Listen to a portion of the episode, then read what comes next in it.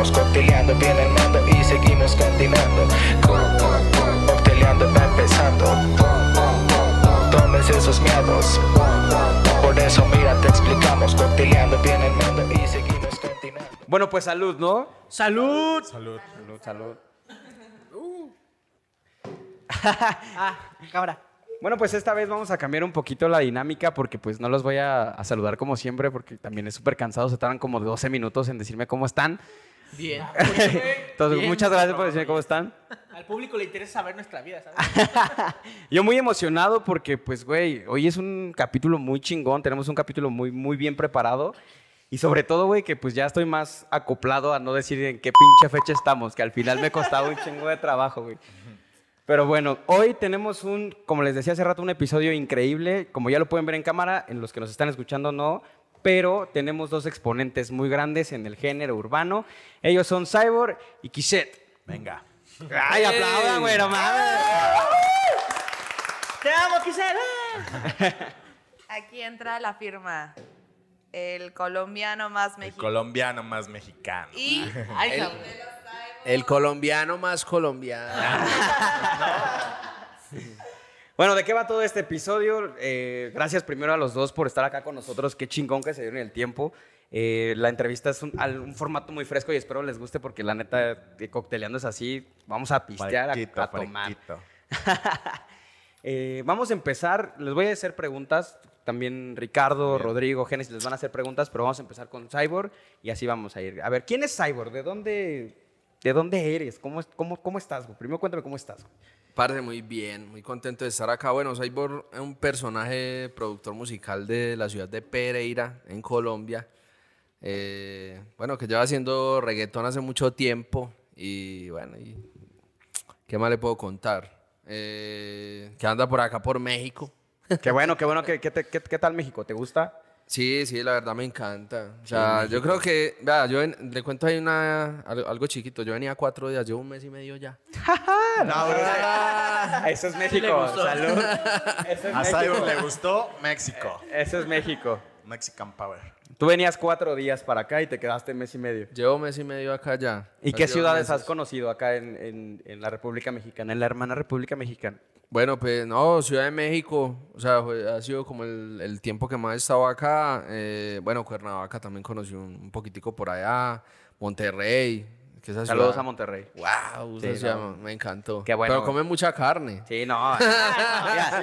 La Oh, Y rica, ¿no? oh, sí, sí, demasiado bueno. Allá, allá los cortes de carne. Son carnívoros. Sí, sí, no, no. dos. Demasiado. Bueno, y Veracruz también. Veracruz también lo conocí. Y, y bueno, también es bonito, me encantó. La Y bueno. Veracruz, dice. Y bueno, Veracruz, sí. No te preocupes, tú dices lo mismo. Sí, no, no, no te preocupes. Hasta los mexicanos hicimos lo mismo de Veracruz. O sea, saludos de Veracruz. Ah, no, y- pero la gente es chévere, la gente es chévere. La pasé bacano por allá. Sí, lo malo es que son re groseros. ¿Por qué son tan groseros en Veracruz? Que nos escriban ahí por qué son tan groseros en Veracruz. güey. Son como... Son de sangre pesada. Sí, son, son como sangre caliente, güey, de que se emputan Pero- por todo, ¿no? sí. Pero Son mecha corta. son mecha corta, sí. Quisiera, cuéntame, Dime. ¿de dónde eres y de dónde nace todo esto de, de estar en México? Tú también eres de Colombia, ¿no? Sí, yo soy colombiano. Soy el mexicano más colombiano. No, al revés. Colombiano más mexicano. Llevo 20 años viviendo en México. 20 años. Y tengo 26 años. Soy un cantante de música urbana. Llevo, llevo poco en la escena. Llevo cuatro meses, pero ahí vamos. No, rompiéndola, rompiéndola. Muy bien, muy bien.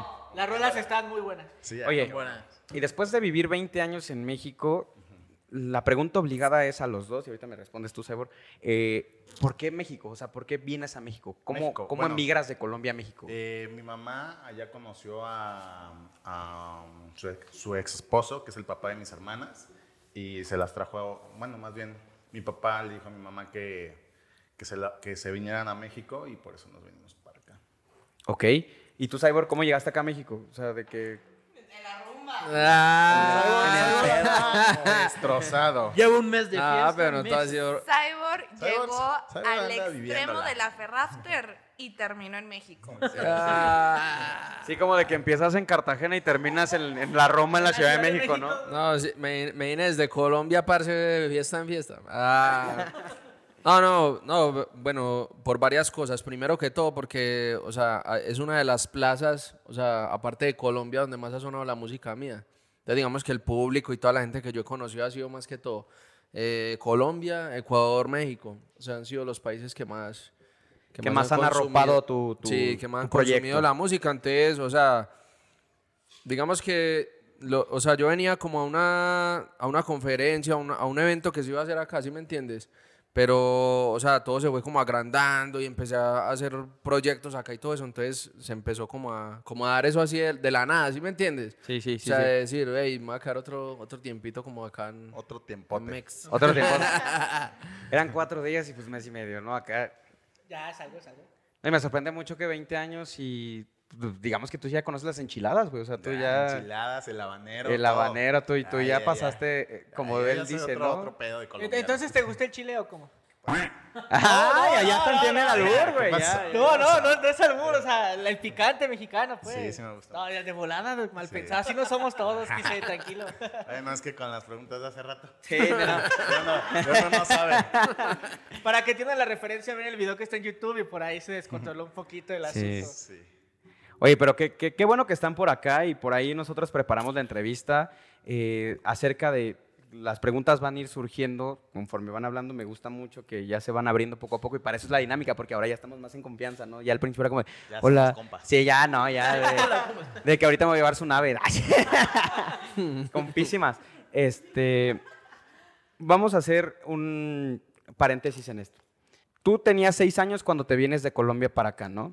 Sí. ¿Tú? ¿Tú sigues ahorita radicando en Colombia? Sí, yo soy radicado ahora en Colombia. Sí, de hecho tienes muy marcado todavía ese acento de parcero, ¿cómo estás? Está bien chido, está bien chido. Sí, sí, sí, porque todavía hay gente, por ejemplo, acá que viene de Argentina, vive 10 años y sigue hablando como allá, pues es obvio, güey, es, es su Los acento. argentinos güey. son mamones, güey. No pero hablemos neta- argentinos, por favor. Parce, yo soy argentino. Ah,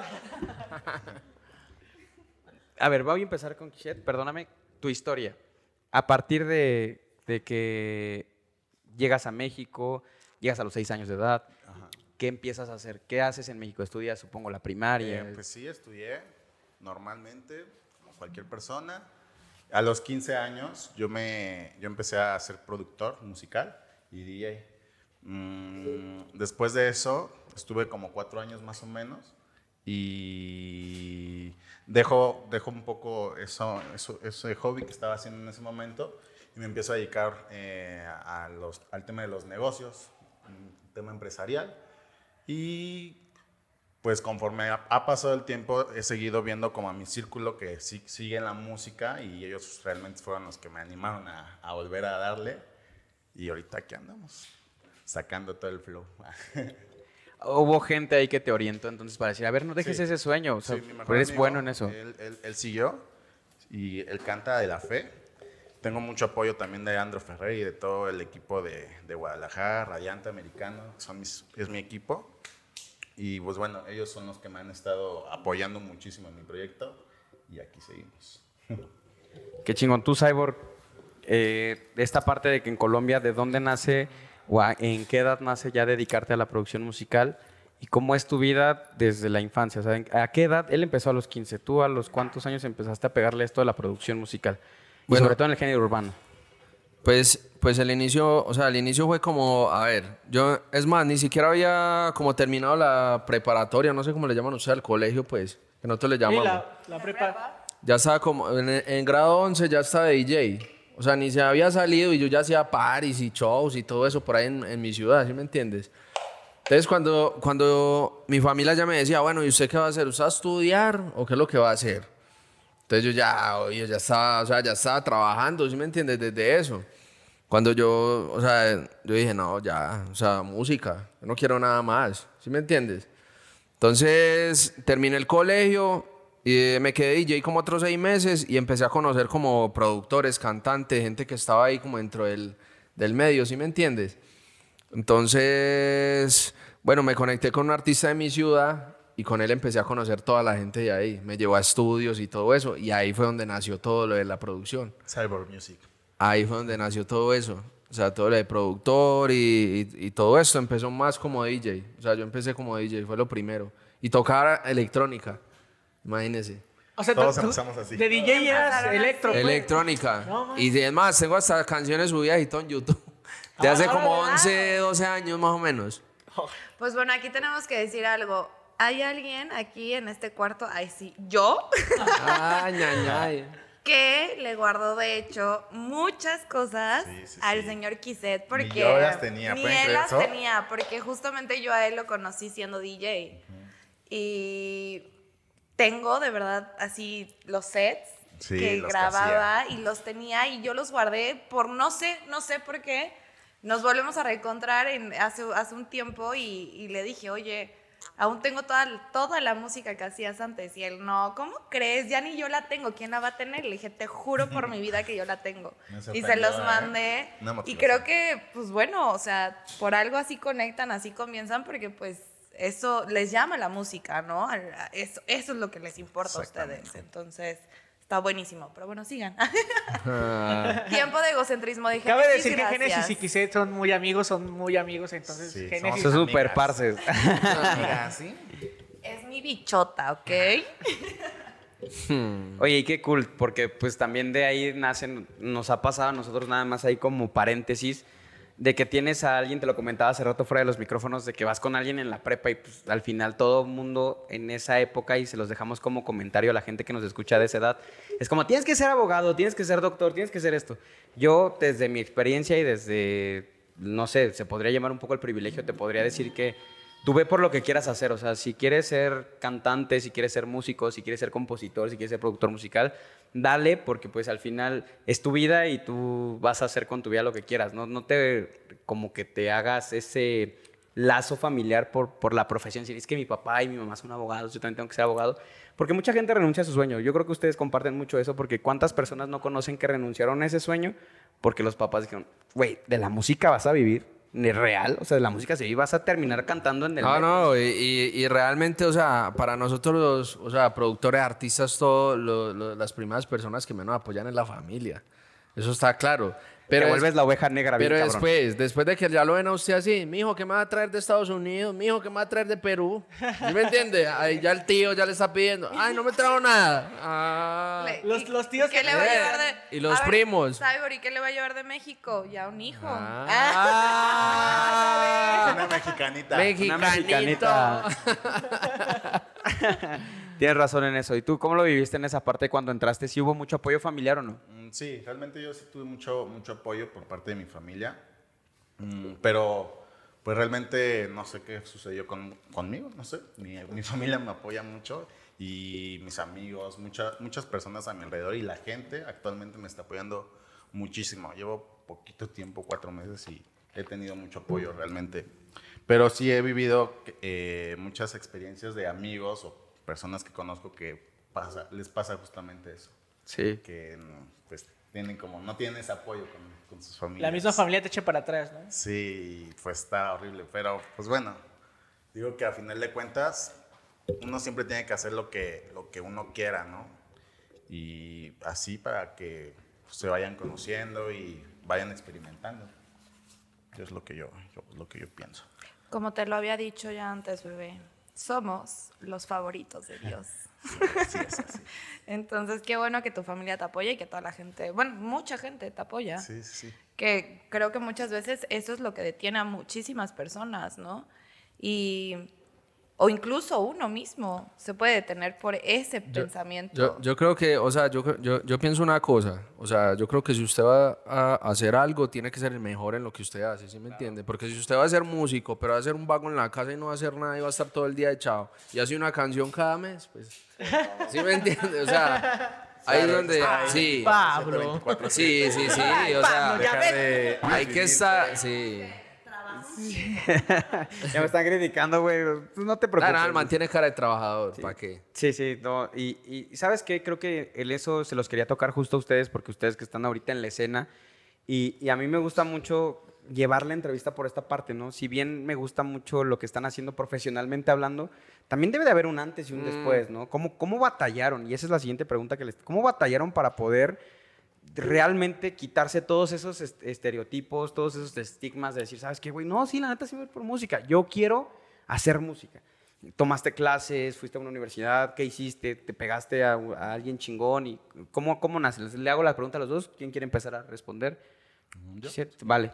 Yo cuando, cuando empecé con todo este tema de producción, sí, sí, sí estudié, estudié en SAE. eh, pero realmente mucho es practicando, estando prácticamente 24/7 y amando sobre todo lo que quieres, ¿no? Y lo que, lo que estás haciendo en ese momento. Yo creo que esa es la clave de- del éxito, amar lo que, lo que quieres y ser bueno, ser bueno, sí, obviamente, y, y conforme vayas practicando vas a ir mejorando siempre, pero sobre todo es amar lo que estás haciendo, dedicarle tiempo y pues literalmente estar haciendo sacrificios, porque como todo en, en cualquier cosa laboral tienes que estar haciendo sacrificios para llegar a lo que tú quieres. Entonces, y ser constante y paciente, ¿no? Porque nada va a surgir de la noche a la mañana, todo lleva un tiempo y, y pues bueno, en este caso realmente fue lo que a mí me pasó. Estuve mm, más o menos como DJ unos cuatro o cinco años. Eh, tuve que parar, después me dediqué a lo del al empresario, al, al empresario para hacer dinero, ¿no? Porque esto es una carrera carísima. Sí. Todo cuesta, todo cuesta, entonces debes de tener dinero y pues empezar a darle, no rendirte. Y sobre todo, por ejemplo, a mí yo siempre he sido una persona que nunca le le ha dado miedo nada. O sea, creo que es algo que nunca me ha dado miedo hacer absolutamente nada en la vida y pues tomar como ese riesgo, ¿no? No pensarla tanto, yo diría. Si algo puedo decir que es constante en la vida de Kiset, Sí. es el cambio. ¿Por qué? Totalmente. Ah, siempre siempre está cambiando. O sea, y ya hizo esto y se mueve para acá. Y mañana ok, saca una ranchera también. Ya lo terminé. Otra cosa, y ahora experimento acá, y ahora hago acá, o sea, Sí, todo estamos el- chavos, es estamos chavos. cambiante, o sea, de verdad, esa, esa energía que tienes, bebé, de verdad, Sí, gracias. qué bonito que la pueda como vivir y, y aprender de, de eso, porque de verdad, o sea, es- la- se avienta a todo y sin miedo, en serio. Sí, es- así es. Es sin Pues, ¿pa' miedo, sin miedo al éxito. Exacto.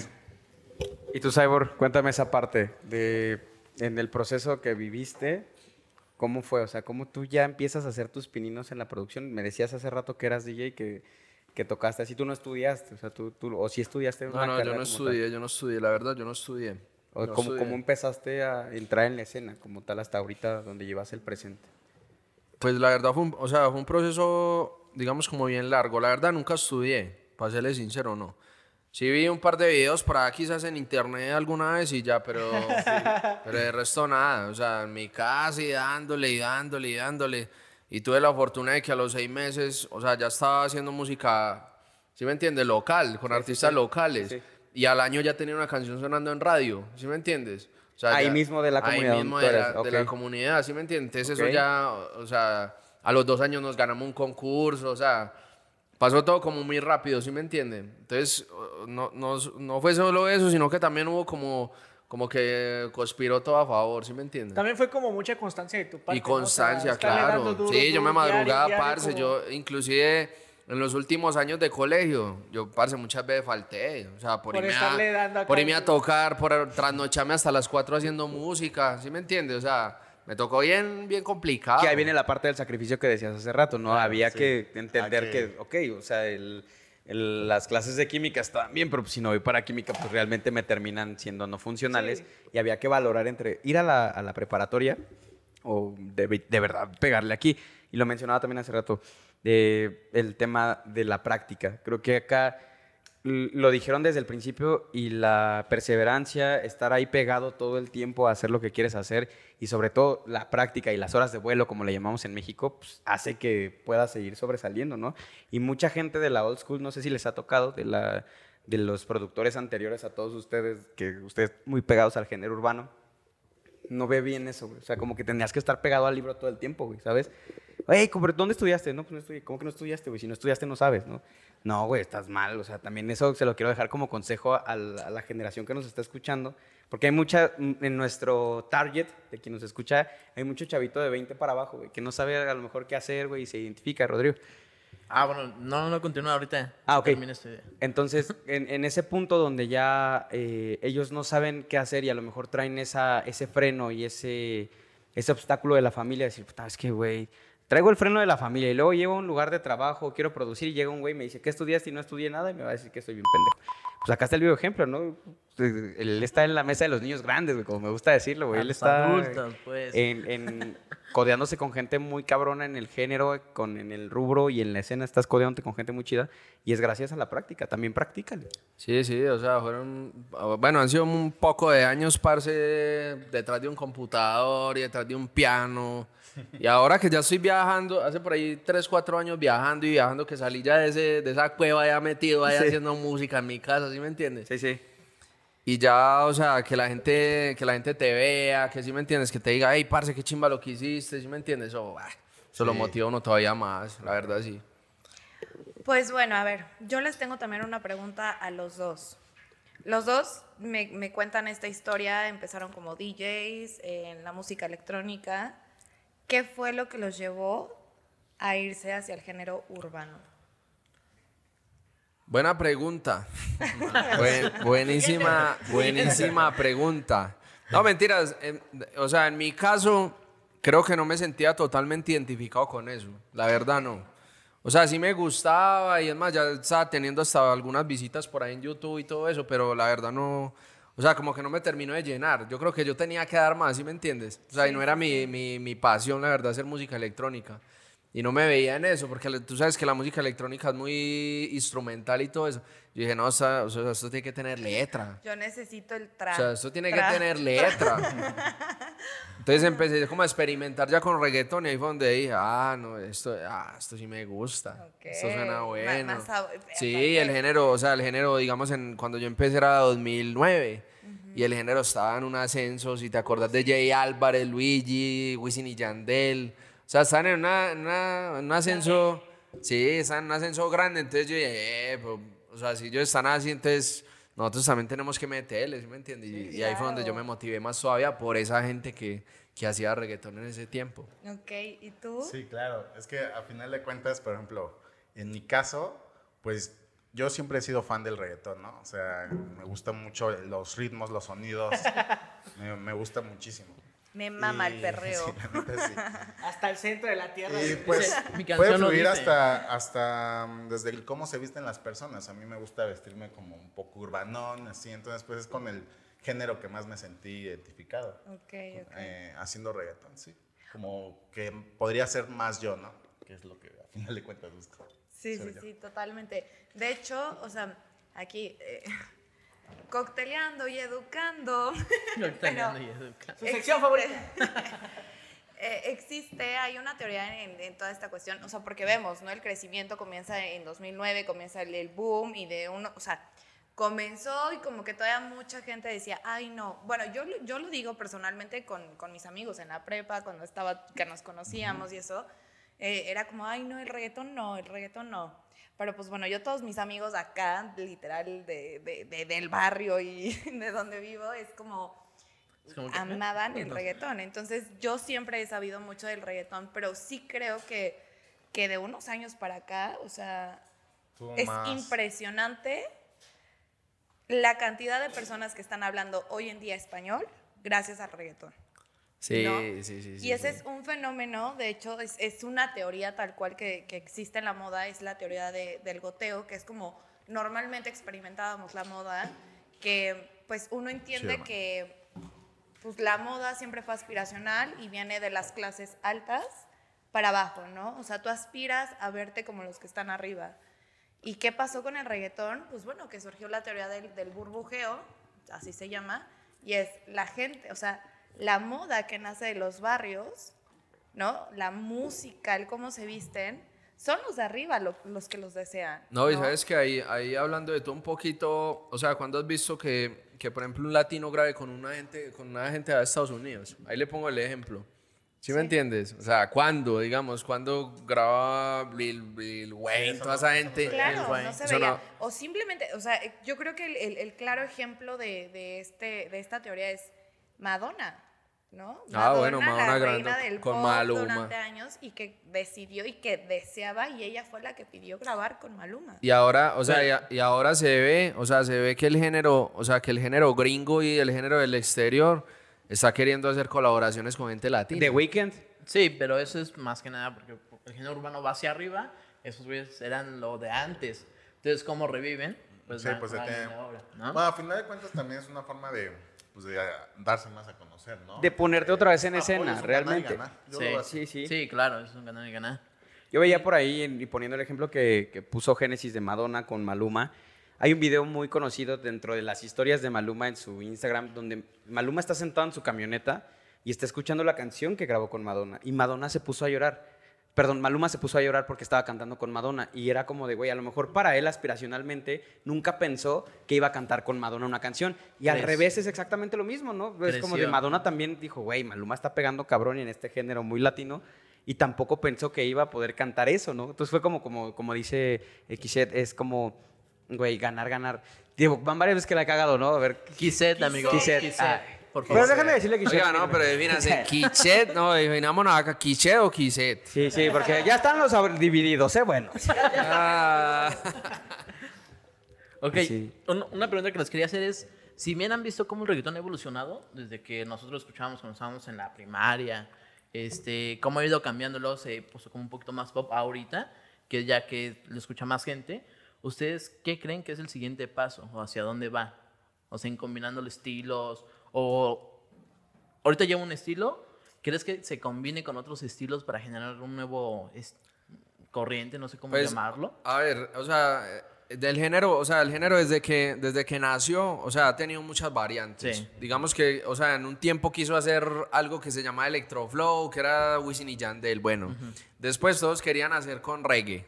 Sí. Hace 2014, 2015 todo el mundo quería hacer trap. O sea, nació el trap Sí. y todo el mundo. Y el trap bajó. Después todo el mundo quería hacer dancehall. Entonces, o sea, llegamos a la conclusión de que, o sea, de que el género no muere, pero siempre se va a querer estar Va fusionando con otros géneros. Sí. Entonces está buscando nuevos sonidos. Digamos que en este momento, a- hace, a- hablamos de seis meses o algo así, estaba muy popero. O sea, que Sí. guitarra, que, ¿me entiendes? O sea, incluyéndole pianos y eso. En este momento, o sea, esa moda ya está un poco más y volvió el perreo otra vez de nuevo. ¿Sí, me entiendes? Si ustedes lo han notado, o sea, que están saliendo muchas canciones así otra vez. Entonces el género se mantiene, pero debido a eso, o sea, de que está dentro del mismo género se está, o sea, se está como renovando, ¿sí me entiende? Pero Claro. nunca se va a morir. Esto eh, es. Perdón, nena. Bueno, habla tú, no olvídalo. Justo, o sea, creo Me que... emociona, me a- emociona el ahorita- tema. Ahorita tomaste algo súper importante, que creo que es justo esa parte de te adaptas o te mueres.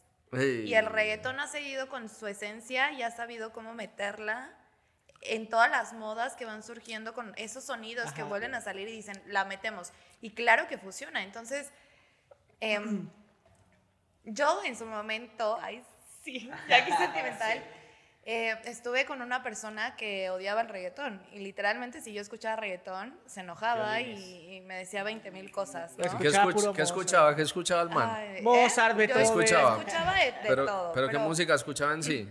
¿Él? Sí.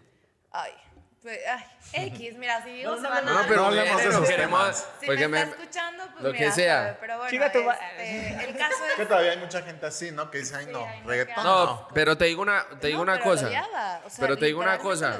Es un, es un, es un, es un ego o un, o un, o algo como sintiéndose Ah, superior bueno, a la gente. De de- Te de lo digo de verdad, o sea, de verdad, de verdad, ¿sí me entiendes? Porque realmente la música es un solo, es un solo género, ¿sí me entiendes? Un solo idioma. Sonarán chiquito, Ah, y carismático.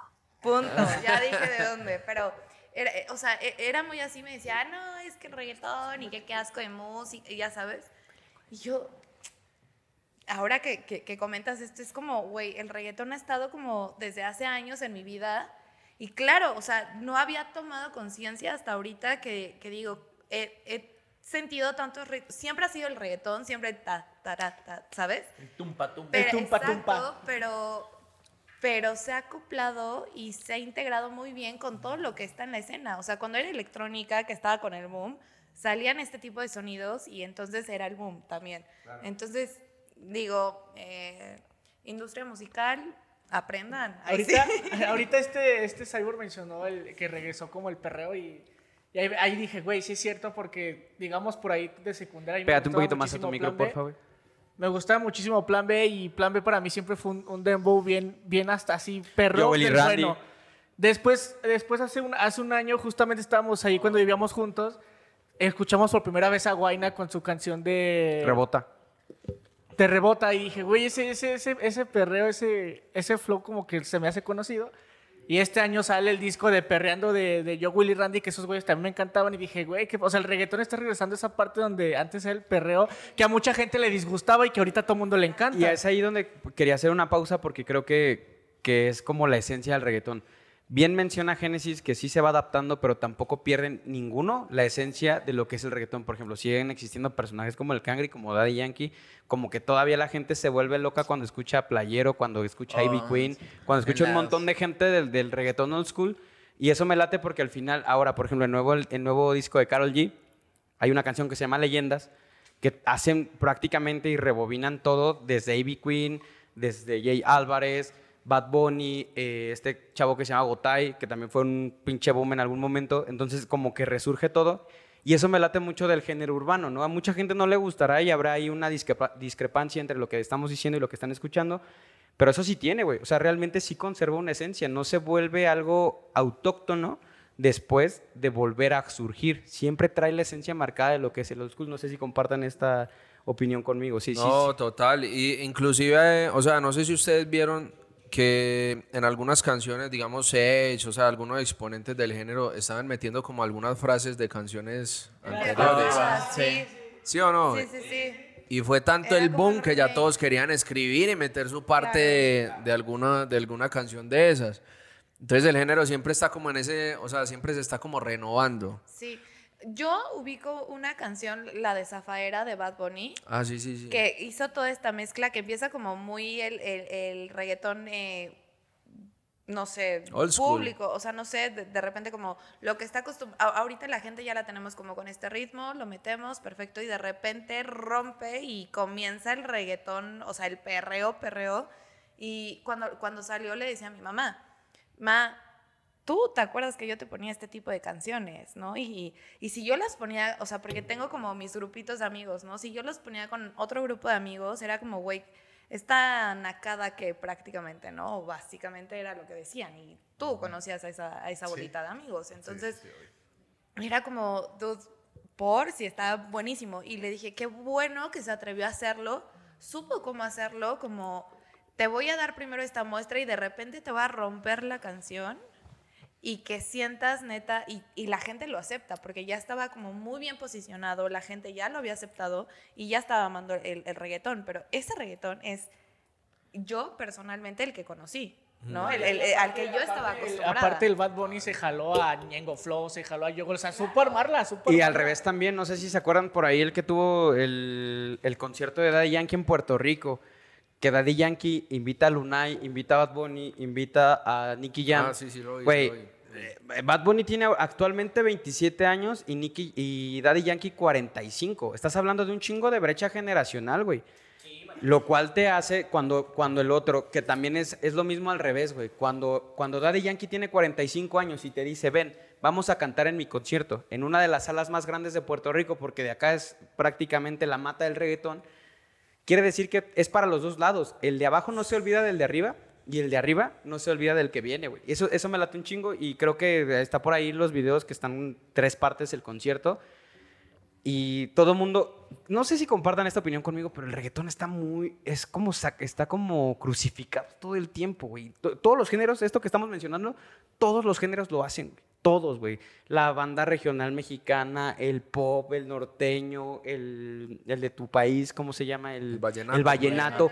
Todo mundo vuelve a resurgir, güey. Todo mundo vuelve a, a- a- a tomar de antes, ¿sabes?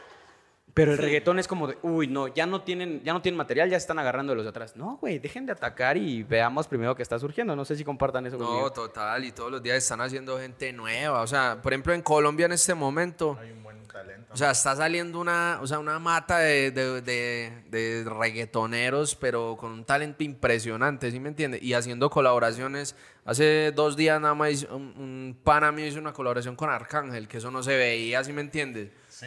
O sea, puertorriqueños, o sea, han tenido lo suyo y ahora también los colombianos también estamos ahí como entrando en esa escena O sea, bien duro desde hace varios años también. ¿Sí me entiendes? Bueno, a mí me gustaría, estamos hablando del reggaetón en general, pero ahora me gustaría hablar de su reggaetón de ustedes, Exacto. de lo que crean ustedes. Empezaría contigo, que ¿a ti cuáles son tus influencias en tu música? Porque, por ejemplo, veamos Sola y veamos Rebota. Entonces es Sí, son géneros. diferentes, Nada ¿no? más, así, comercial chiquito, por favor. O sea, yo se los voy a recomendar porque es mi favorita de toda la vida y la amo y la adoro y uf, la amo. Escuchen sola, de verdad, escúchenla. Y todo lo demás también, pero para que sepan, mi favorita es sola. ya saben, Ok, cuál cuéntanos. mama ser el centro de atención. Ay, sí. Cuéntanos qué sé. Pues bueno, en cuestión de sola, eh, ¿hablamos de eso o en general como...? De, de tus influencias. Y, Ah, influencias, ok. Mis influencias musicales, pues realmente siempre yo me, me- o sea, mis influencias musicales actuales pues, son para mí los que yo los veo mm, súper en el top, sería como Bad Bunny, J Balvin, me gusta muchísimo lo que hacen, los admiro muchísimo, realmente sí fueron las personas que, que me indujeron a esto, pero también tengo este, del old school, que siempre El me o- ha gustado, sí. el, el Plan B, Joel y Randy, me gusta mucho como su, su perreo. Entonces tengo también como de esas dos partes, ¿no? Y hablando de mis canciones, lo que es sola, pues es mi canción, eh, todo lo romántico que saco y lo que pienso sacar son cosas que, que me han pasado, ¿no? Cosas así con las que yo me identifico. ¿Puedo, puedo, pa- puedo, quisiera, puedo fondear ahí un poquillo el- con, con Sola? Si no Justo pasa iba a preguntar si podíamos entrar como cómo fue, o sea, dónde nace la inspiración de Sola, si después... Ah, o sea, sí, pero sí puedo fondear, puedo poner un poquillo de la canción ahí del podcast. Digo, tú eres el autor y, y está aquí, ¿eh? De viva voz, sí, sí, sí. Aquí, Aquí está Spotify, firmado. ¿eh? Para que Sí, no para poner, para que cuando estés hablando de Sola esté ahí sonando. Cinco segundos, por favor, de apreciación.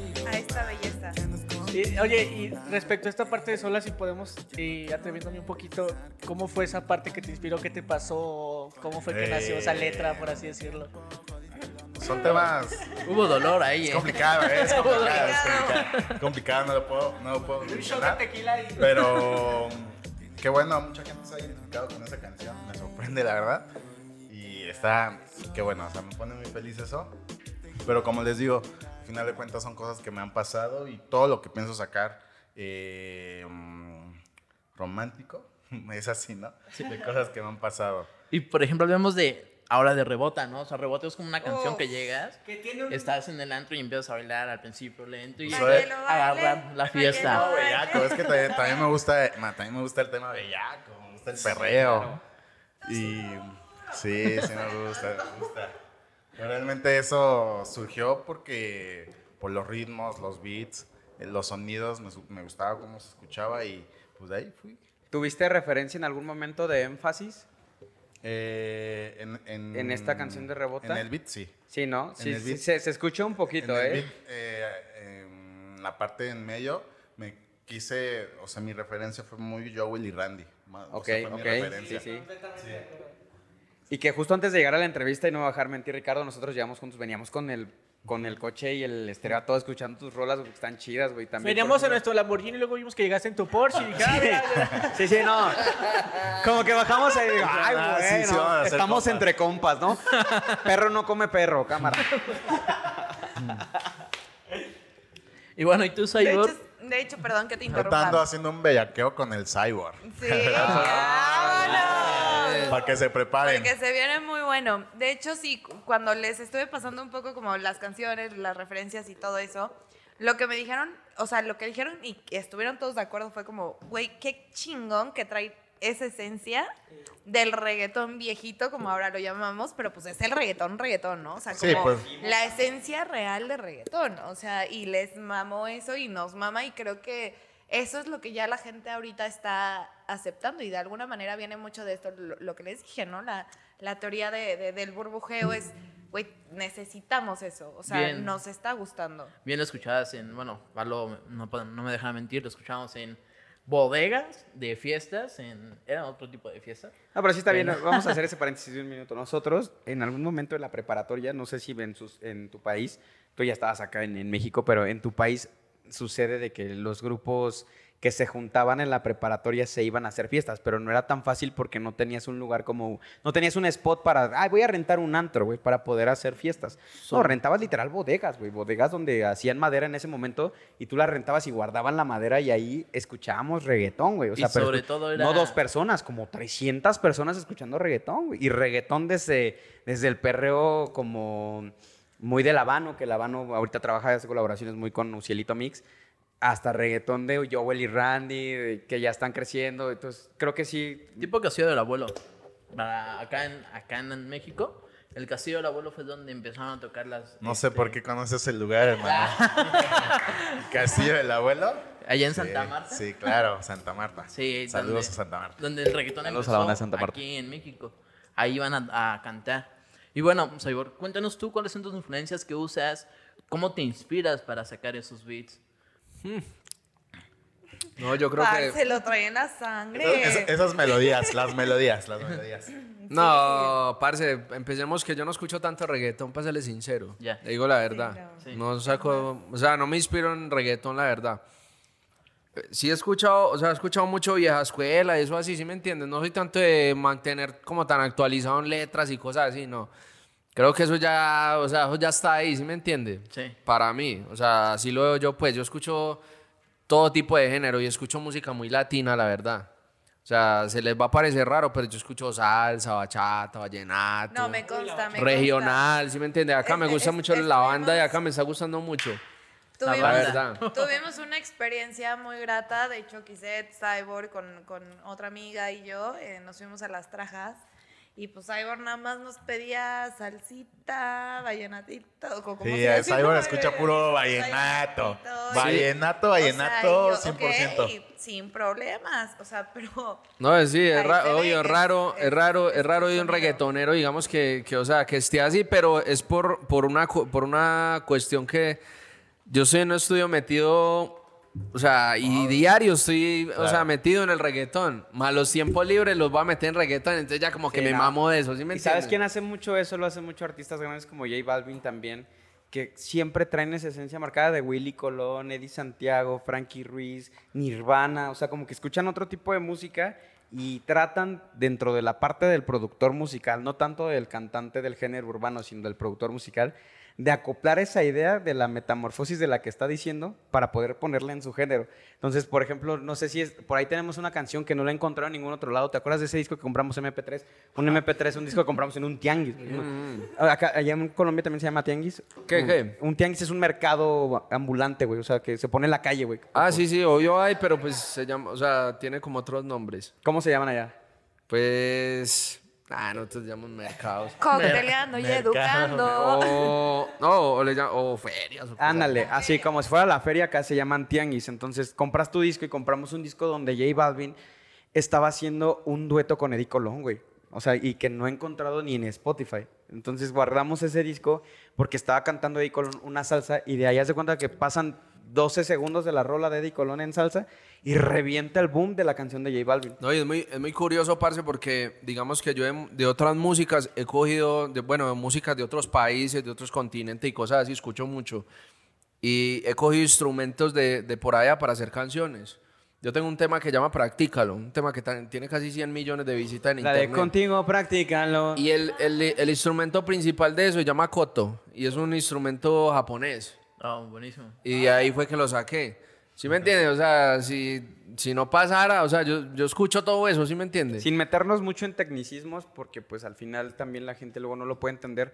Cuando tú encuentras este instrumento que se llama koto japonés, ¿tú lo buscas en una librería, en un DAO? No, ¿O no, no, no, géneros, géneros como tal, géneros, o sea, géneros de otros países. Ah, ok, te Sí, trajiste. géneros. Perfecto, pues sí, güey, sí se nota. Y creo que eso es la tarea del productor, ¿no? Sí, yo escucho, o sea, géneros de otros países. O sea, de, de, bueno, Brasil, de todos países, no sé. Asia, un poco de, de partes. Oye, y ahorita, ahorita que nos platicas esta parte, eh, ¿cuál fue tu última canción y qué fue, qué fue lo que te inspiró para hacer como toda esa parte musical? O sea, tú dijiste, yo tú estabas, no sé, un día en tu departamento en la tarde, se te llegó la idea o cómo, cómo nació ese proceso creativo de tu última canción y cuál es esa última canción. Bueno, la última canción se llama Duro, es un, con un artista que se llama Lion Fire de, de Colombia. Inclusive él no canta reggaetón, él canta dancehall. O sea, es un artista de reggae y con la voz pues gruesa de... ¿Sí me entiendes? Todos se quieren sumar. Sí. Él es- algo será. Él es de dancehall, entonces hicimos como esa fusión ahí y el man quería meter su dancehall y, y su voz así reggae y toda la vaina. Entonces decidimos como, como unir esas dos cosas. Él con la voz así, yo con mi reggaetón. Pero, pero la, la idea así nació fue en el estudio. O sea, los dos reunidos.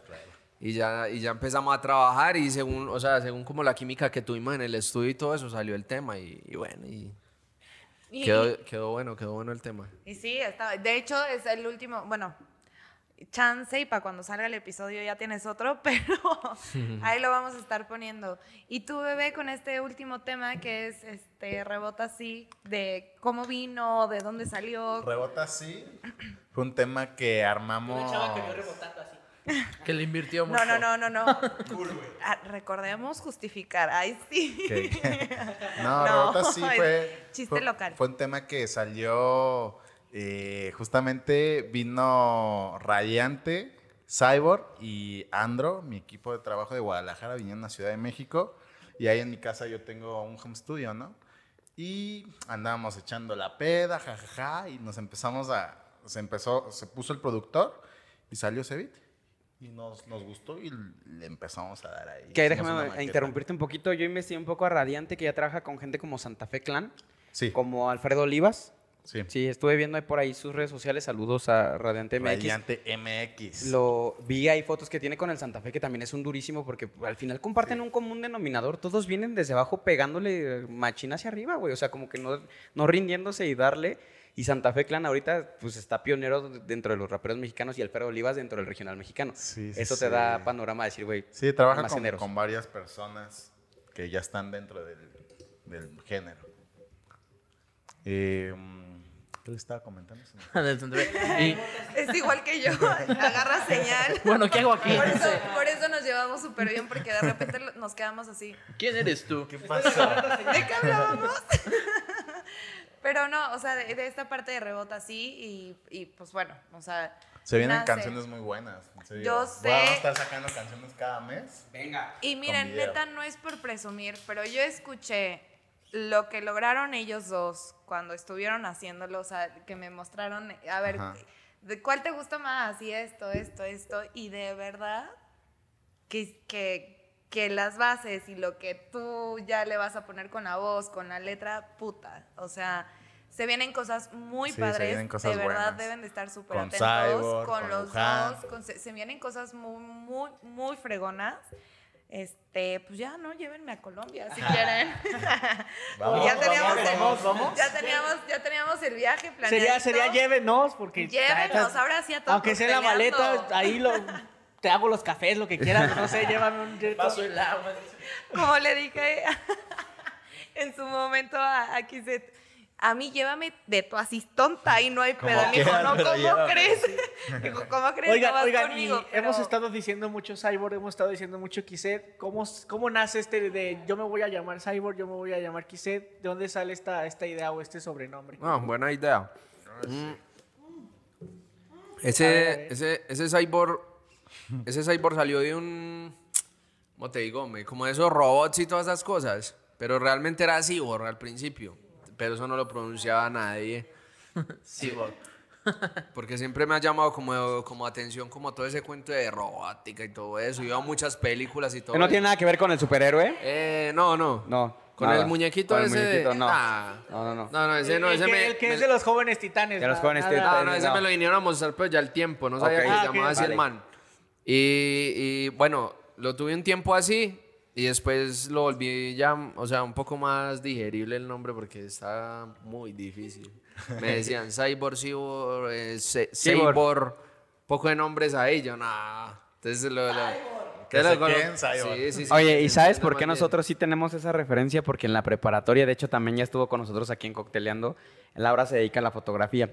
Había un chavo que se llama Fernando y que traía lentes, entonces parecía robotcito. Y alguien por ahí dentro de la misma banda que nos juntábamos le puso Cyborg. Ey, Ajá, a él, güey. ¿Por qué? ¿Por qué? Porque pues parecía... Ajá, robotcito. parecía- ajá. el robotcito parecía tal cual, güey. Siempre le gustaba este tema de la informática y todo ese pedo. Entonces, cuando, cuando Genesis nos cuenta de que pues vas a venir acá y, ah, no, pues Cyborg. Y nosotros, ah, Cyborg. Ah, pues sí saben pronunciarlo. Pues sí, güey, porque teníamos un amigo que le decíamos así en la preparatoria. Y, qué- qué chingón, güey, porque también le pasaba, ¿no? ¿Cuántas veces le decíamos Cyborg a ese güey? Sí. ¿Qué pasó, Cyborg? Bueno, y, y po- Como por otro lado, también empecé como a fusionar como mucho sonido electrónico en el reggaetón cuando lo empecé a hacer. Entonces tra- traté como de mantener como ese concepto de todo ese cuento ahí, todo eso y bueno, en fin. ¿Podría decir que ese- esas combinaciones, esos sonidos es tu marca? Al ¿En tu principio los- sí, al principio utilicé mucho, mucho sonido electrónico. Todavía los utilizo, pero más que todo fue por eso. Y ahorita, ¿cuál es como que tu marca? O sea, ¿cómo- No, ¿o es indiferente ahorita? no, no, todavía, todavía sigo manejando. Yo creo que la esencia mía no. Esa no va a cambiar La nunca. esencia mía no la Ahí sí gustan unirnos a las fotos, créanme que no nos agüitamos, ¿eh? Oigan, pues vamos a hacer una pausa pequeñita, pequeñita y ahorita regresamos. Bueno, grabando en 3, 2, 1 después de una interrupción chidita. La vamos a poner ahí como blooper. Ahí después van a ver los bloopers perrones. Y todo porque estabas molestando de que, ¿qué, güey? ¿Por qué hiciste la No, pausa? del Quería hacer pipí, güey. Ahora, es mi culpa, yo estoy acá y es mi culpa, ¿no? Pero Fue tu me, culpa, molestaste, me molestaste a mí, güey, porque yo tiré el vaso, güey. Sí, güey, fue un karma y así en corto, güey. Bueno, pues vamos a continuar. Estábamos en la parte de por qué Cyborg, por qué el, el nombre o el sobrenombre Cyborg, por qué el tuyo.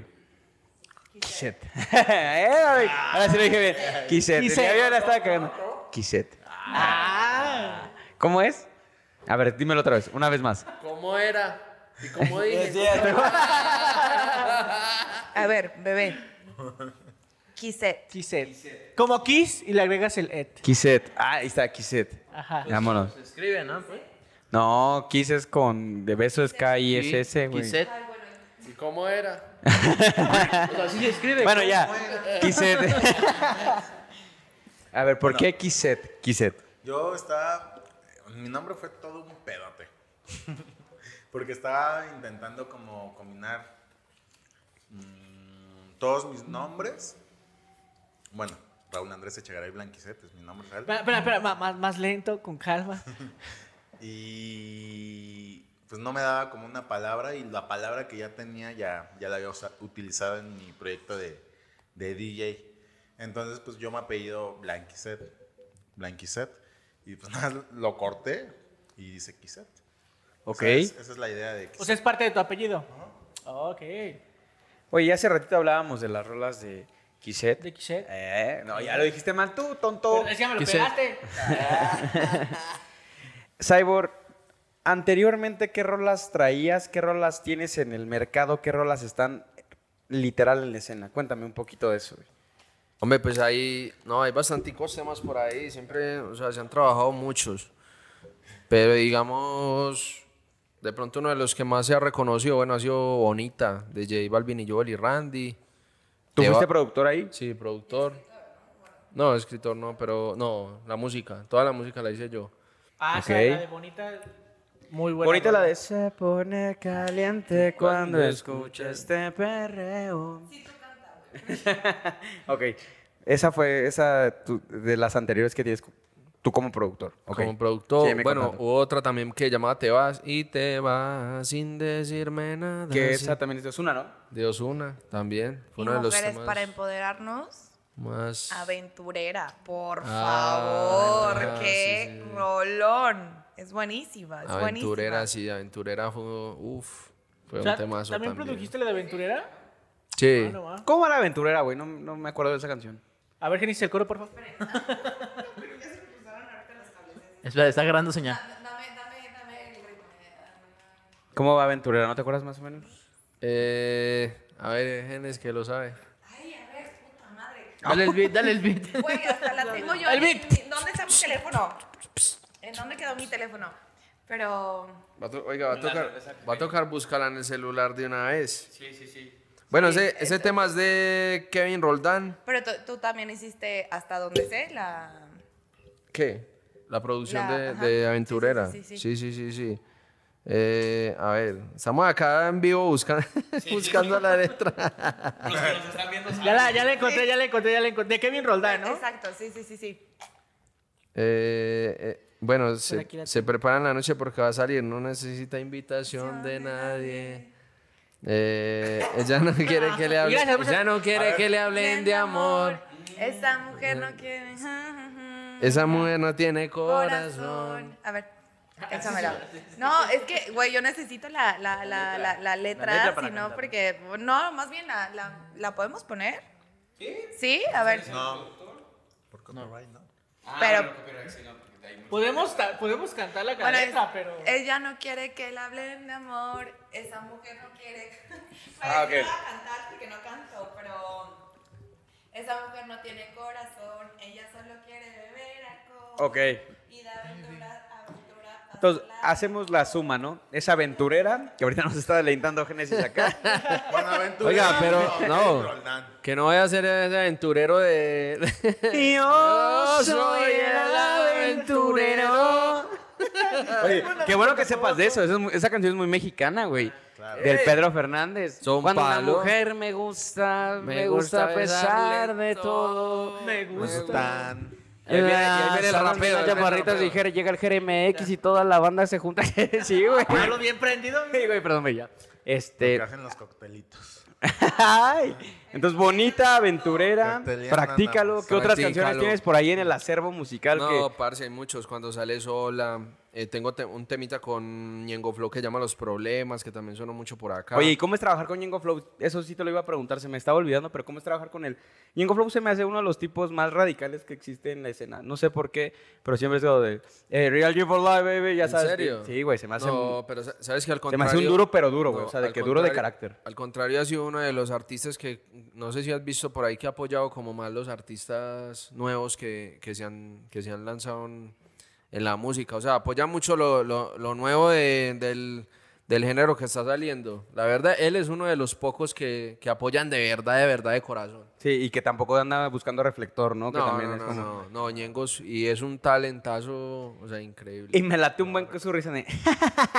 no mames, güey. Todos, en todas las canciones. Oye, pero hubo, hubo un tiempo en el que en el que Django Flow era dueto de bueno, eran dos, era con este de no, ese es, ¿no? ese es Ñego y Dálmata, ¿no? Y el otro es Ñengo Flow. Ah, ok, ok, ok, me estaba confundiendo. Ñengo Flow y Ñejo. Ñejo y Dálmata y Ñengo Flow.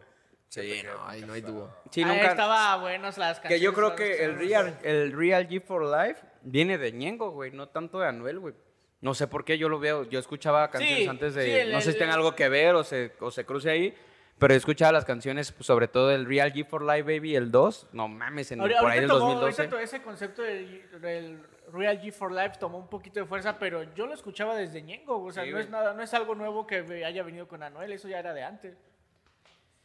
Sí, pues mira, qué, qué importante es que también la gente que nos está escuchando sepa y, y considere que pues hay mucha gente trabajando atrás de todo esto, ¿no? Porque no sé si les ha tocado que ahora muchas personas asocian el género urbano como de es un güey jugándole al Pro Tools, ¿no? Es un güey ahí pegado al DAO y a ver qué sale y vamos a jugar con FL Studio 9. Todo esto que estoy mencionando son eh, softwares para la computadora.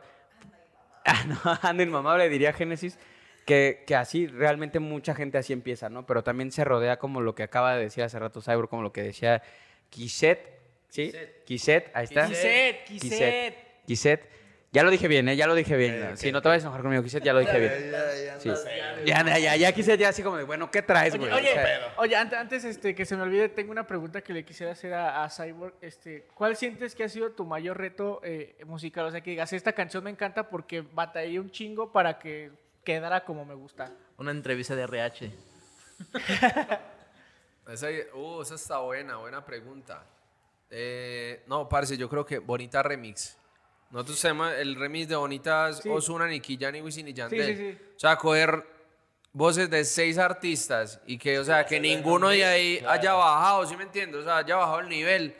Pues que para cada mí, uno reluzca lo que debe relucir. para mí fue un reto, ¿sí me entiendes? Porque fue recrear otra vez la canción, hacerla como de cuatro minutos y medio, casi cinco. Ajá. O sea, fue un reto grande. O sea, crear otra vez, digamos, como otra canción y más con las bestias que están ahí subidas, ¿sí me entiendes? Que estamos hablando de, o sea, de artistas demasiado reconocidos. Sí, porque todos tenían que quedar como duros. bien todos igual, ¿no? O sea, no podías hacer quedar uno más abajo, No, otro no, más no. arriba. Creo que eso sí fue un reto y, y creo, creo, si no estoy mal, me demoré como dos semanas más o menos cuadrando detalles de eso. O sea, En que, el estudio 24 que hablamos de una canción que yo me demoro, bueno, tres días, dos días, máximo una semana, digamos que, que lo haga, que esté demorado.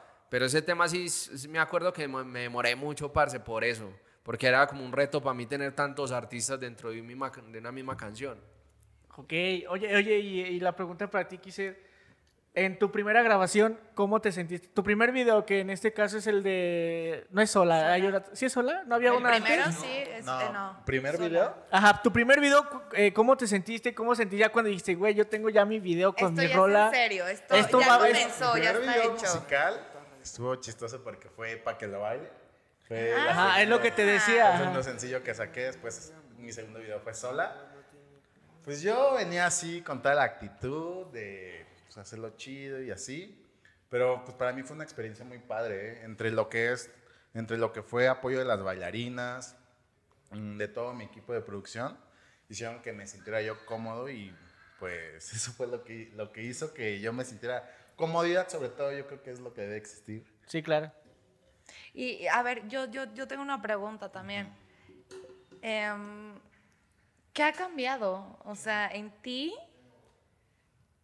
antes y después de comenzar todo este camino. Antes y después. O sea, sí, en ti, o sea, como persona, igual y en autoestima o emocionalmente, o sea, en todos los aspectos de tu vida, Uy, ¿qué ha pues, cambiado? Yo para dedicarme a la música tuve que hacer grandes, muy grandes cambios en mi vida. O sea, sí fue un cambio súper, súper grande, ¿no? Porque como les comentaba anteriormente, yo, yo me dedicaba anteriormente a los negocios. Eh, ya llevaba con mi empresa seis años, la tuve que vender por falta de tiempo, porque pues realmente la música es algo que sí me gusta mucho, ¿sabes? Y le quiero 24/7. meter mu- muy bien a la música y quiero que mi tiempo esté. Y soy de la mentalidad de que una persona si quiere hacer bien las cosas, no sé qué opinen ustedes, pero siento que una persona que quiere hacer bien las cosas Se solo puede enfoca. ser bueno en, en- en- una cosa, en... O sea, una persona que quiere hacer bien las cosas solo puede ser bueno en, en- en solo una, ¿no? No puede ser bueno en dos ni en tres. Entonces, pues, hay cosas que sí extraño. Por ejemplo, de cuando era empresario, pues extraño obviamente a todo mi equipo de trabajo que estuvo conmigo. Eh, extraño, pues, a veces estar haciendo como otras cosas, ¿no? Pero esto que estoy viendo ahorita es algo que siempre he querido. eh, viajar, estar conociendo gente, estar haciendo música, estar... La Bien verdad, amable, Me la paso súper, súper, súper, súper bien y pues bueno, ahorita la andamos dando fuerte. Pero sí ha cambiado muchísimo, muchísimo, muchísimo mi vida desde que empecé a hacer música. O sea, y a ti como, como en esencia, en persona, ¿crees que ha cambiado algo? O sea, No. te, te, te ha dado... Y, y, y porque, a ver, o sea, el cambio no es malo, ¿no? O sea, el- No, los cambios no son... no, no, nunca No. son malos, pero esa parte de en ti como persona, o sea, como humano, afuera de, de, de, de la escena, o sea, afuera de esta imagen de rockstar, de Pues es la misma. vengo, o sea, yo sí lo sé, o sea, sí entiendo que, que nos das esa misma esencia, pero a ti como, no sé, despertarte en las mañanas sigue siendo igual. Sí, sí, sí, realmente... siendo lo mismo? Sí, sí, sí, yo sigo siendo lo mismo, o sea, creo que pues es lo mejor, ¿no? Sí, creo que me costaría más trabajo estar como fingiendo esa parte o estar metiéndome como en el papel de Kizet, así, no, pues yo no sé si esté bien o esté mal, pero yo a final de cuentas pues, soy yo y es lo que estoy, lo que estoy haciendo ahorita. Ok, a ver, ahorita dijiste lo del papel.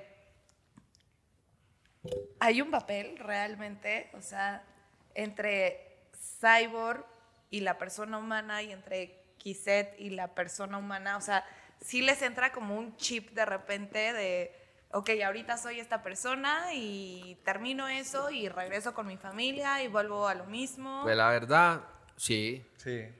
O sea, son do- dos, dos personajes diferentes, ¿sí me entiendes? O sea, uno es el que está en la familia, el que conoce el, bueno, el, el que está con los primos, está comiendo, está allí en la reunión familiar, ¿sí me entiendes? O sea, lo cotidiano, a estar ya, digamos, pues como él en una tarima, yo en un estudio. Sí, creo que son dos personajes diferentes. O sea, Cyborg es un personaje que hace música, que viaja, que trabaja, que conoce artistas, que en redes sociales, bueno, mm, eh, lo conoce también alguna gente. A diferencia, pues, de- del, del man que está en la casa con la mamá, ¿sí me entiende? Que está con, con su familia, que está compartiendo.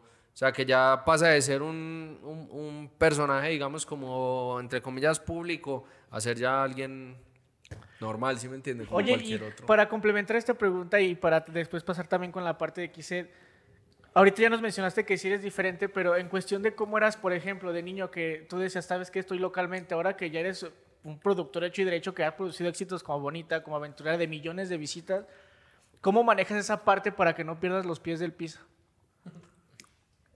Sí, pues sí, yo creo que sí, yo creo que eso, o sea, como no olvidarse usted más que todo de dónde viene, ¿sí me entiende? O sea, y, de la gente que, que digamos al principio lo apoyó, ¿sí me entiende? Sí, sí, o sea, que claro. de verdad lo apoyó. Yo creo que es eso, ma- mantener, sí, es verdad lo que dice ella, mantener los pies en la tierra, la verdad sí. Porque a veces hasta ese ego, ese ego hasta lo está, a usted, a usted mismo hasta lo está hundiendo, ¿sí me entiende? No lo, deja, no lo deja subir, no lo deja progresar más de ahí. Usted dice, no, ya estoy hecho, ya ahí me quedé, mentiras. Es un ego que usted tiene ahí. Pero es precisamente por eso, porque ya usted perdió como ese, ¿sí me entiende? Como esa sencillez y todo eso. Y, Ok. y, a ver, ojo, ¿eh?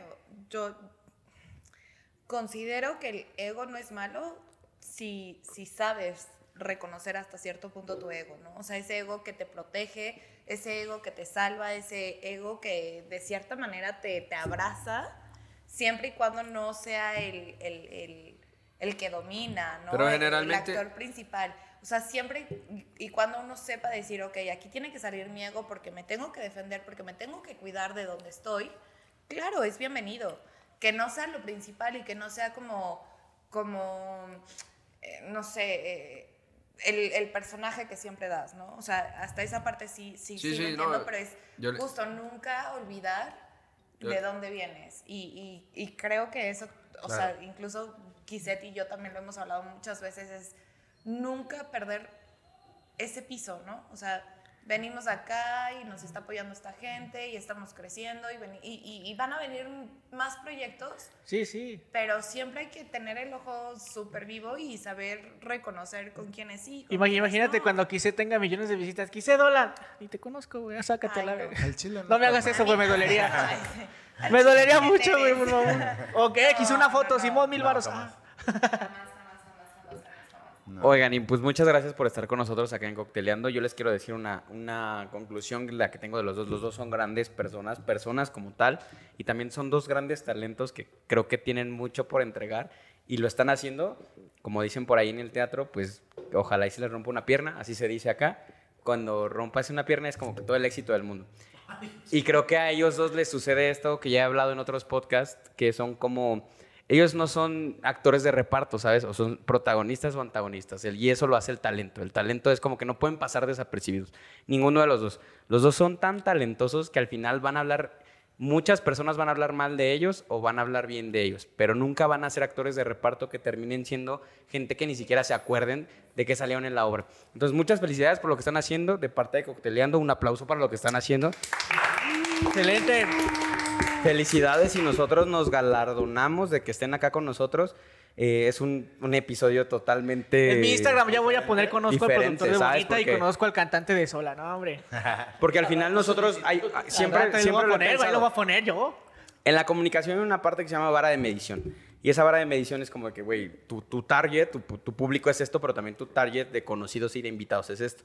Creo que ahora Cocteleando también se ve ese desarrollo y ese desenvolvimiento que tiene, porque tiene ahora dos exponentes grandes en el género urbano. Sí. Y, y, pues uno no compartimos ni siquiera la nacionalidad y del otro tampoco, pero pues ya es más mexa que nosotros. Sí, ¿no? ya, este ya tiene 20 años aquí, ya es mexicano El este vato. colombiano más mexicano, mami. Oye. O- Oigan, y, y antes, ya para estar cerrando esta parte, la pregunta obligada acá invitado, Cyborg, ¿qué tal te pareció cocteleando Kiset? ¿Qué tal te pareció cocteleando? Quien gusta empezar adelante. Está muy padre su, su... El desmadre, ¿no? Sí, o sea, como la idea que traen de estar haciendo una entrevista mientras estábamos pues prácticamente...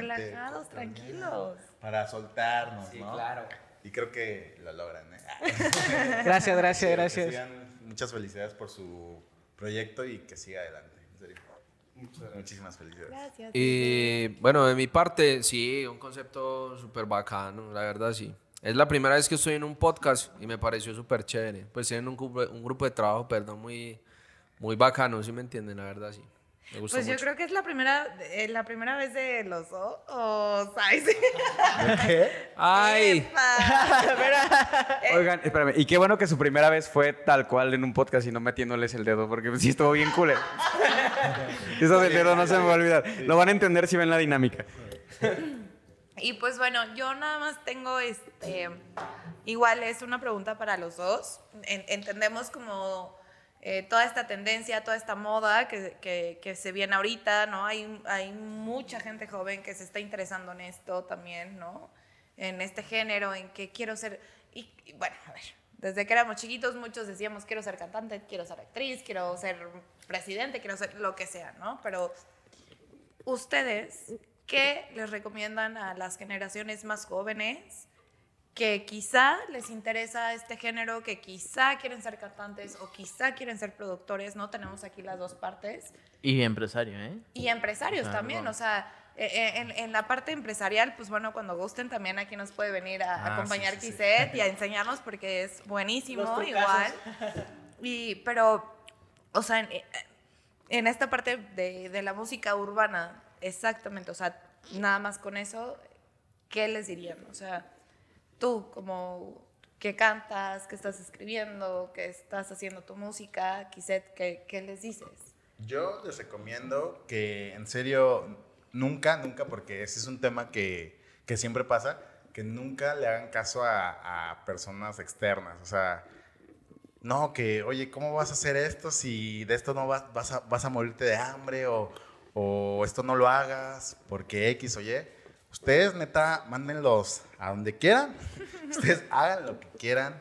Y si están decididos a hacer lo que ustedes quieren hacer, en serio, comprométanse, háganlo de forma muy constante y entiendan que para todo va a haber sacrificios y va a haber cosas muy difíciles en el proyecto, ¿no? Que es lo más, lo más divertido de esto y lo mejor de todo esto es como el proyecto de llegar a lo que quieren hacer. Disfruten mucho ese momento y realmente, pues háganlo, háganlo, háganlo. Si, si ustedes es lo que quieren, háganlo y siéntanse, siéntanse motivados. Siempre tengan, sobre todo, alguien que, que los que los inspire a hacer algo, porque eso, eso hace que ustedes sigan con esa mentalidad de que sigan echándole ganas y pues a darle, a darle, porque si realmente se lo proponen, lo van a lograr y pueden llegar muy, muy lejos en un tiempo súper corto, en serio. Y no es difícil, no es difícil, en serio, es muy, muy, muy fácil. El, el chiste es que ustedes hagan de los paradigmas y, y lo hagan.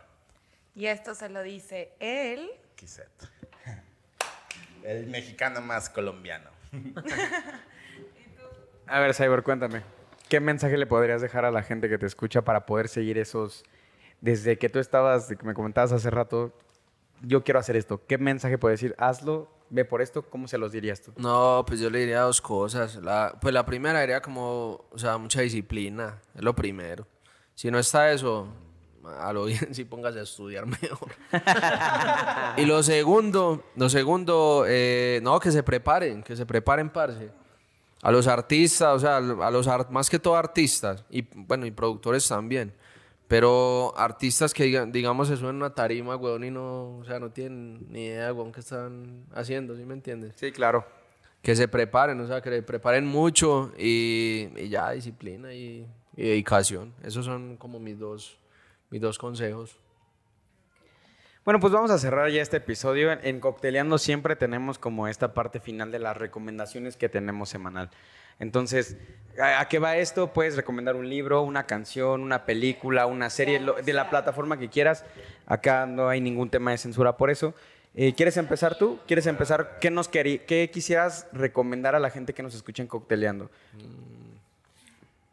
Qué bueno. No, no, no, no, hay una, no, hay un, creo que vi una película en Netflix que se llama Beats. Beats. Sí, Ok, sí, de- sí, sí. Sí, ¿se la han Sí, visto? sí, sí, Bueno, sí. y si se la vieron, bueno, ahí les recomiendo eso. ¿De qué va más o menos? A la gente que no la ha visto, más o menos cuéntales un poquito la historia. No, no les spoiles, pero No, es un, es un man que empieza, bueno, me identifiqué porque eh, inclusive el man empezó como DJ y se volvió productor.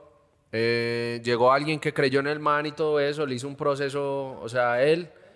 Y, y bueno, o sea, de un momento a otro, el, el- el- difícil, el- o sea, se volvió, mejor dicho, una superestrella, ¿sí me entiendes? Claro. Entonces fue un proceso con el cual yo me identifiqué bastante en esa película, la verdad. Yo, yo me la volvería a ver. A mí me gustó mucho, la verdad.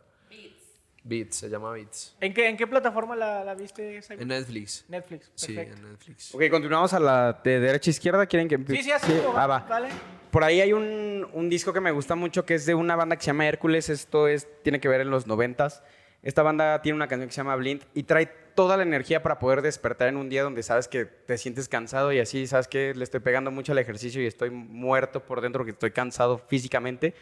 Pongan esa canción que se llama Blind. El álbum se llama The High School, que es de la banda Hércules. Está en Spotify. Es por ahí. El álbum, creo que, si no mal recuerdo, está entre 1994 y 1998. En esos años, no sé bien realmente en qué año salió ese álbum, pero está muy bueno y trae todo. Es como muy pegado a lo que ahora escuchamos en el Patrick Miller. Quien nos escucha en la Ciudad de México, el Patrick Miller acá, para los que no son. Tú, yo creo que sí, tú hacías Patrick Miller, ¿no? ¿Pero tú hacías Patrick Miller también? No, bueno, Patrick idea. Miller es un, es un concepto de, de high energy en un, en, una sol, en un solo lugar, güey. Todo el mundo llega a bailar, gente, brecha generacional no existe ahí porque hay gente de 50 años, gente de 20, gente internacional de España, de Inglaterra y todo el mundo llega a bailar como quiere y nadie te juzga. Está muy chingón, güey. Entonces, ese tipo de música es lo que les estoy recomendando ahorita. Es este, la banda Hércules, la rola se llama Blind, escúchanla. Génesis, tu recomendación de esta semana. Agarrando mi, voz. mi- sí, justo. Mi recomendación de esta semana, porque pues la verdad los admiro mucho, los amo mucho, eh, he disfrutado muchísimo también con ustedes, he pasado momentos muy lindos con ustedes, pues es Escuchen Dura, que es la última producción de Cyborg, y también Rebota así de Xet. Escúchenlos, por favor, porque de verdad están buenísimos los dos. Vean más música, búsquenlos. Tienen, tienes canal en, en YouTube, ¿no? Tengo canales en todos lados. Tiene- ajá, falta uno en, tele- están- en- están en en- TV Azteca. es el único Ay, que ay, me ay. falta. Ahorita te contamos por qué nos reímos. Pero este, escúchenlos, están en Spotify, en YouTube, de verdad en Instagram. Búsquenlos, síganlos, traen propuestas súper fregonas y pues de alguna manera nos vienen a traer el reggaetón, reggaetón que neta Venimos a- necesitamos. Del bueno. Así, a decir, a ver ya, ok, ya nos acoplamos a todo, ahora sí es nuestro momento y que nos escuchen y cómo nació el reggaetón y cómo es. Entonces, esa es mi recomendación. Excelente. Bien. tu recomendación, compa. Mi recomendación es que siento que hoy en día la gente se preocupa mucho por el dinero. Eso es como una preocupación así que todo el mundo trae. Mi preocupación es que... Me mama el dinero. Ay. que no se preocupen tanto por, por esa parte. O sea, realmente yo creo que la gente se tiene que conocer primero a sí mismo. Dense tiempo para ustedes, estén con ustedes, conózcanse y hagan lo que ustedes quieran porque a veces por, por hacer cosas que quizás si les podría dar dinero, ustedes no pueden ser fel- no, no, no son felices al 100%. Entonces, pues creo que no hay mejor cosa que ser realmente feliz al 100% y no necesariamente para eso se necesita dinero. Entonces, céntrense más en ustedes mismos y, y encuéntrense para que realmente puedan ser felices. Bien, eh, muy buena recomendación. recomendación. Rodrigo, tu recomendación de esta semana, por favor. Mi recomendación va a ser una serie de Netflix que se llama Halson. Es de un... ¿Cómo se llama? Halson. Ok. Es de un diseñador de modas en, en Estados Unidos que competía contra Dior y todos estos grandes diseñadores. Y es una serie de su biografía, de cómo llevó todo este proceso, de cómo fue evolucionando él en la industria de moda y cómo terminó, pues. Está muy buena. Está en Netflix, ¿verdad? Netflix, sí. La plataforma de... Ya debería patrocinar este pedo. Ricardo, tu recomendación de esta semana. pa- en patrocinarnos. Este, yo ayer vi una peli, bueno, en estos días. no puedo decir fechas, es que no puedo decir fechas. Es baboso. Bueno, vi, vi una peli este, de, un gran, de un gran director que es Stanley Kubrick. Nunca la había visto y una, es una peli viejita, se llama Cara de Guerra. Está impresionante, te, te pinta cómo empezó esta, esta, esta guerra contra Vietnam y Estados Unidos, pero desde una vista juvenil, porque mucha, una generación completa quedó marcada por, por esa guerra. Y Cara de Guerra es precisamente esto, cómo afectó a toda esa, toda esa juventud en ese entonces. Es muy buena película, la verdad, muy impactante. Así que si tienen chance, véanla, está en Amazon Prime. Eh, Cara de Guerra, muy, muy buena película. Muy bien. Bueno, pues muchas gracias. Ahora sí, Génesis. Yo nada más, a ver, así, rapidísimo. Y quiero que me respondan súper rápido los dos, ¿ok? Antes de cerrar. ¿Qué pensabas tú o qué te imaginabas tú cuando eras chiquito que querías ser de grande? Eh, yo quería ser piloto de aviones. ¿Tú? Astronauta. Chicos, la vida cambia, los gustos cambian, tus ambiciones cambian. Nunca se centren en algo porque neta los puede amarrar. La vida siempre te va a ofrecer muchísimas cosas y te va a poner en los caminos en los que necesitas estar. Con esto cerramos. Buenísimo. Bueno, pues vamos a cerrar. Muchas gracias a todos. Muchas gracias, Ivor. Muchas gracias, aplauso. Kishet. Aplauso. Gracias por escucharnos a la gente que está ahí en las plataformas como Facebook, Instagram, que nos escucha en Spotify, que ve los contenidos audiovisuales que ya tenemos ahí en Facebook. Denle like, sigan suscribiéndose, muchas gracias, porque ahora sí se nota cuando damos este mensaje y la gente manda. se sigue suscribiendo a la página. Entonces, como que yo no he podido, y les cuento rápido la anécdota, me tardo 10 segundos. Yo no podía dormir porque traigo un reloj inteligente en la mano izquierda y de repente me llegan las notificaciones que a las 3 de la mañana alguien en el mundo se está suscribiendo a la página, güey. El reloj es inteligente, el que lo Yo trae, no, sí. Si Bueno, se pues, suscribe, gracias. les- Si se suscribe, les regalamos una foto de Xet cuando estaba joven. Bye. Bye, nos vemos, hasta la próxima. Bye. Adiós.